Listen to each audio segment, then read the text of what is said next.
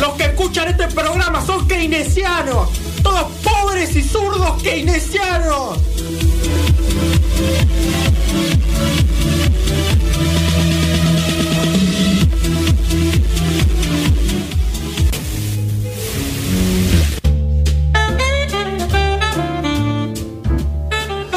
Dieciocho minutos pasaron de la una de la tarde y estamos en noticias descafeinadas con eh, varias noticias que se dieron durante esta semana. Semana movida como toda ya eh, en un año bueno muy intenso, como casi siempre. Exacto, exacto. Movido, movido como Fleetwood Mac. Sí. Espero que les haya gustado a todos. Totalmente. Eh, y movido porque se, se mueve se mueve el suelo de nuestra fábrica de la sociedad misma eh, al, al estar sujetos a Facebook y eso lo hemos experimentado todos cuando se cayó Facebook el lunes fue Sí, el lunes eh, con todas sus plataformas WhatsApp e Instagram.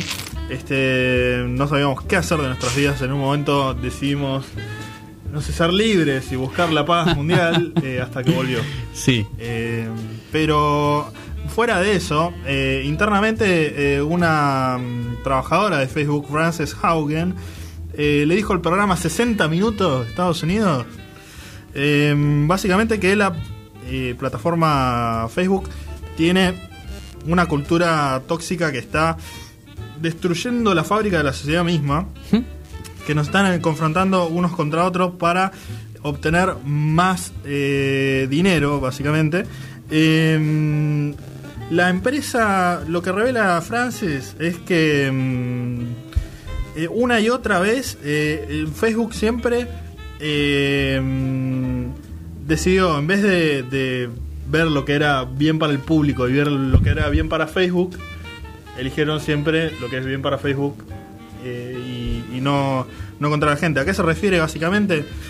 Por ejemplo, en Instagram salió un informe que decía que el 30% de las chicas adolescentes tenía serios problemas de em, depresión a causa de, em, de la comparación constante, digamos, contra mm, eh, celebridades y otras otras personas, digamos, eh, por, por esta comparación constante de la imagen y de, Claro. de, de llegar a ser un ser perfecto. Este, mm, que eso se sabe dentro de Facebook y que mm, Facebook no hace nada al respecto, digamos. Sí. Eh, eso por un lado. Eso, bueno, es algo que se denuncia también en, en el documental de Netflix de, de las redes sociales, digamos, donde hablan todos los desarrolladores de los algoritmos de justamente Facebook, Instagram y otras aplicaciones y explican cómo... Y que turbulentamente también les, les eh, empiezan a tener trastornos alimenticios Sí. y el algoritmo de Instagram les sugiere eh, páginas de dietas y cosas así. Sí, sí, sí. eh, para seguir como reforzando un ciclo en el que la, la gente no puede escapar de ahí, porque es, di- digamos, y, y este está aparte dentro del informe interno de Facebook. claro. O sea, no, no es otras personas fuera de Facebook. O sea, le están avisando a las autoridades que eso pasa Exactamente. por culpa de cómo funciona la, la aplicación. Eh, hablando de algoritmos, por ejemplo, Mm. se había armado todo un bolonqui en, en las elecciones de Estados Unidos, que fueron obviamente muy caóticas. Este, y cambiaron el algoritmo para dejar de promocionar eh, fake news, digamos. Sí. fake news. Eh, una vez que terminó la elección, este análisis interno revela que apagaron este cambio, este nuevo update en el, en el algoritmo Sí. y volvieron a, a hacer como hacían antes, digamos, promocionar más fake news eh, para que la gente se enoje y eh, entre a los, a, a los links y, y comente. O sea, porque revela que el algoritmo está hecho para eh, que la gente se enoje, digamos, porque la, la, mm, la, la emoción esa fuerte de, de la ira, digamos, Sí. este, es la que más eh, tiende a generar eh, interacción con la, con Claro. la plataforma y que si hicieran una plataforma un poquito más sana, no pasarían tanto tiempo las personas en Facebook y eso eh, aleja eh, a, a todo el mundo que, que, que querría seguir estando ahí.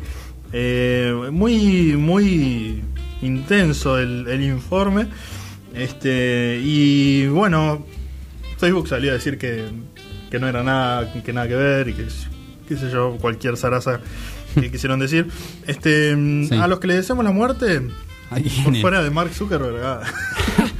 bueno, seguramente alguien lo habrá pensado en algún Ah, no, momento. más de Tal uno. vez la señora Frances Haugen lo, lo haya pensado. Puede ser. Puede ser. Pero podemos decir que por lo menos en Gran Bretaña, Sí. un tercio de las personas le deseó la muerte a alguien en algún momento. Sí. Em, Es un montón de gente. es un montón de gente. eh, y también hablan, hablan bastante de que se. De que eh, eh, hablar de la muerte no es algo que esté ya tan escondido, no es un Claro. tema que sea tan tabú, No es un tabú. eh, sino que está bastante presente en la sociedad. Por ejemplo, eh, más de la mitad de, los, de las personas de Gran Bretaña dicen que es aceptable celebrar las, eh, la muerte de alguien en algunas ocasiones.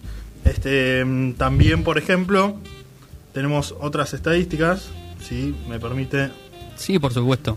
La página de The Guardian, que no me están dando muy bien. Copate de guardia. Sí. Em, bueno, otras estadísticas más, digamos, este, que no me están dando ahora en la página, así que no, no la puedo leer. Sí. Pero mm, muy interesante que, que esté esta cosa del- de la muerte tan prevalente y tan presente en las Sí. conversaciones de, la- de las personas. Eh, mucha gente piensa en la muerte, según este estudio, eh, por lo menos una vez al día o varias veces eh, a la semana. Sí. Eh, y, y nada, es un resultado bastante interesante Sí, sí. eh, que, que sucedió. Bueno, lo que, mm, lo que me dan ganas de, de muerte, finalmente, es títulos como este en página 12. Ajá. El subte en Cava vuelve a su horario habitual. Ay, pero qué, qué lindo, Sí. qué lindo, qué buena noticia que haya Sí. vuelto a su horario habitual de las 23.30, que en realidad no son 23.30 porque ese, ese es el horario al que llega el último subte, después de una frecuencia de media hora, o sea que en realidad es a las 11 el último subte que sale. En la línea en la que tiene el horario más extendido, porque no todas las líneas tienen el mismo horario de Claro, cierre. claro, porque recordemos que, que, mm, eh, la reta o, o, bueno, el gobierno de la ciudad decidió durante la pandemia acortar los horarios del, del subte ridículamente, o sea, mal coordinado entre las líneas de subte, eligiendo estaciones casi que al azar. eh, y fueron abriendo y cerrando estaciones y ampliando y, y cortando horarios, digamos. Eh, un caos el manejo del subte. Ahí está, ponele de lunes a viernes hasta las 23.30, esto con el asterisco que les acabo de decir, Sí. eh, y los domingos hasta las 22, eh, iniciándose a las 6 de la mañana eh, y a las 8 domingos y feriados. Uno diría, bueno, qué buena noticia, ¿no? Que, Sí. que haya vuelto el horario, eh, pero déjenme recordarles que el horario en realidad debería, el horario de cierre debería ser a la 1 y 20 de la mañana, cerrar y a las 5 de la mañana abrir. Esto se hizo desde, desde que se inauguró el subte en 1912 Sí. Hasta que llegó el Carlo, Qué grande. que cuando llegó el Carlo dijo hay una crisis energética, entonces vamos a poner un horario de emergencia hasta las 23 Qué monstruo. y desde- a partir de las 6 de la mañana. Y ese horario de emergencia nunca cambió. Entonces, eso es lo que, lo que necesitamos tener en cuenta nosotros Eh. como argentinos, que es como que cada vez que te tomes un subte eh, a la noche o a la mañana, acordate Sí. que podrías estar viajando muchísimo más cómodo, eh, que, que el, durante el 90% de la historia del subte se viajó con ese horario ni siquiera extendido, con el horario habitual y que ahora es un horario reducido de emergencia que quedó del menemismo. Eh, nada, cosas que, que me dan bronca. No, no, es que no, no lo puedo creer. Bueno, de esas cosas tenemos muchas, eh, evidentemente, en Argentina, porque hace pocos días nomás se dio una, una cuestión muy linda con respecto a la línea de sucesión y, y las personas que lo Mm. componen. Contábamos en la presentación que Mansur, eh, que era gobernador de Tucumán hasta hace unos días, ahora es el jefe de gabinete, el jefe de, gabinete de la nación, por lo cual su eh, vicegobernador eh, Osvaldo. Jaldo quedó como gobernador, eh, estando enfrentado con Mansur y bueno, toda una cuestión política en el medio.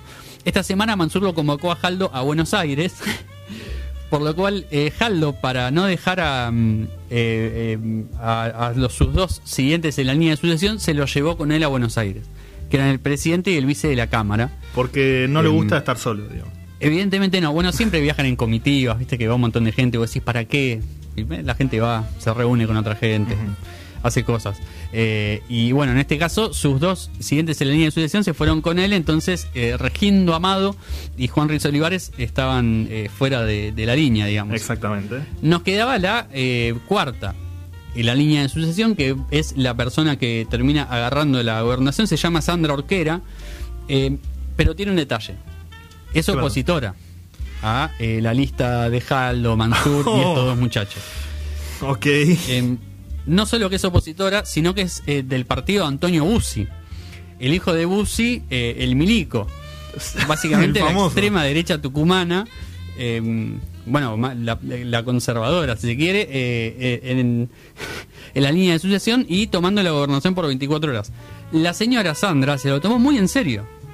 Fue a la gobernación, se sentó en la oficina de la gobernadora, eh, puso en su cuenta eh, que era orgullosamente la primera gobernadora mujer de la historia de Tucumán. Y bueno, digamos que mm, si tenés la oportunidad, ¿por qué no te sentás en el sillón? Digamos, te corresponde ese sillón. Por supuesto, hasta que ella hizo cumplir eh, a rajatabla la constitución de Tucumán que dice yo soy la gobernadora y tengo que ir a mi oficina a trabar. Pero mi payasito ya está aquí, como diría el juez Sí, sí, eh, sí, Snyder total. en Los Simpsons. Totalmente. Eh, ya le hizo cambiar el nombre a todo lo- la oficina, digamos.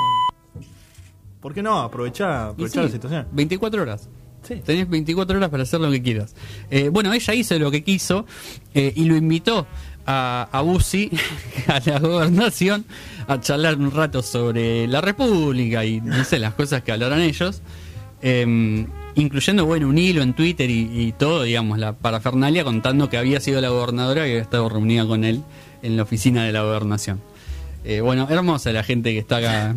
Ya cuando vuelvan, eh, le pegarán una patada, me imagino. Sí, sí, sí, sí, sí. Que no se amotine como Jane Áñez porque termina mal, digamos. Eso es todo lo que vamos a decir. Eh, pero bueno, nada, hermoso. Tan hermoso como la maestra que mm, corrige eh, haciendo memes. Lo voy a contar eh, rápido porque además eh, es con imagen la noticia, pero bueno, si lo pueden imaginar más o menos. Se hizo viral una maestra de 25 años, una, una profe de secundario, porque subió en TikTok cómo a sus alumnos los evaluaba con memes. Em, son muchos los memes que están ahí. El señor Burns haciendo excelente. em, el meme de, de Cardi B chiquita diciéndole decirle a tu mamá que tal cosa. Nada, la verdad que eh, muy buenos memes utilizados por la, por la chica. No sé, Em, me parece. O sea, la chica tiene 25 años, pero me parece medio boomer. Igual. Eh, sí, son como medio ATP, digamos. Sí. Son como medio ATP, sí, sí, sí. No, Eh, no están muy. necesita, en la- necesita más generación Z. eh, Mm. memes. Alguna cosa medio, Sí. medio bizarra. El meme de Barassi haciendo raro es muy lindo también. Nada, la verdad que muchos de los A mí, Simpsons, obviamente. a mí lo que me a mí lo que me llama la atención es que ella dice soy la maestra que me hubiese gustado ser Sí, y que me hubiese gustado tener Sí. Eh, mucho ego la verdad que sí, pero bueno. Mucho orgullosa de tu trabajo. que lo haya subido a TikTok Sí. es como bueno nada quiero no lo hago esto por mis alumnos lo No, hago por, sin duda. por fama Pasa que otro, otro maestro ya lo había hecho antes. De subir que también corregía con memes. Ahora ya era como una competencia. Va a empezar a haber como una línea de, de profesores que corrigen con memes. ¿por qué no? ¿Por qué no? Tal cual. Tal cual, tal cual. Eh, ¿Por qué no también escuchar a Santiago Motorizado? Eh, estamos muy en esto de, de la música de Ocupas y Ocupas y él mató, porque bueno, la verdad que había canciones muy buenas. Eh, va a salir un disco de, de estas canciones la semana que viene, el 15 de octubre, que se llama, si yo no me equivoco, Una casa, cuatro amigos y un perro. Eh, y bueno, en ese disco está esta canción, Polvo de Estrellas, que sacó Santi Motorizado ayer o anteayer. Y nada, nada, la verdad que está muy buena y yo los invito a que la escuchemos. Después de él nos metemos con los amigazos de 1915 y su, y su disco Los años futuros.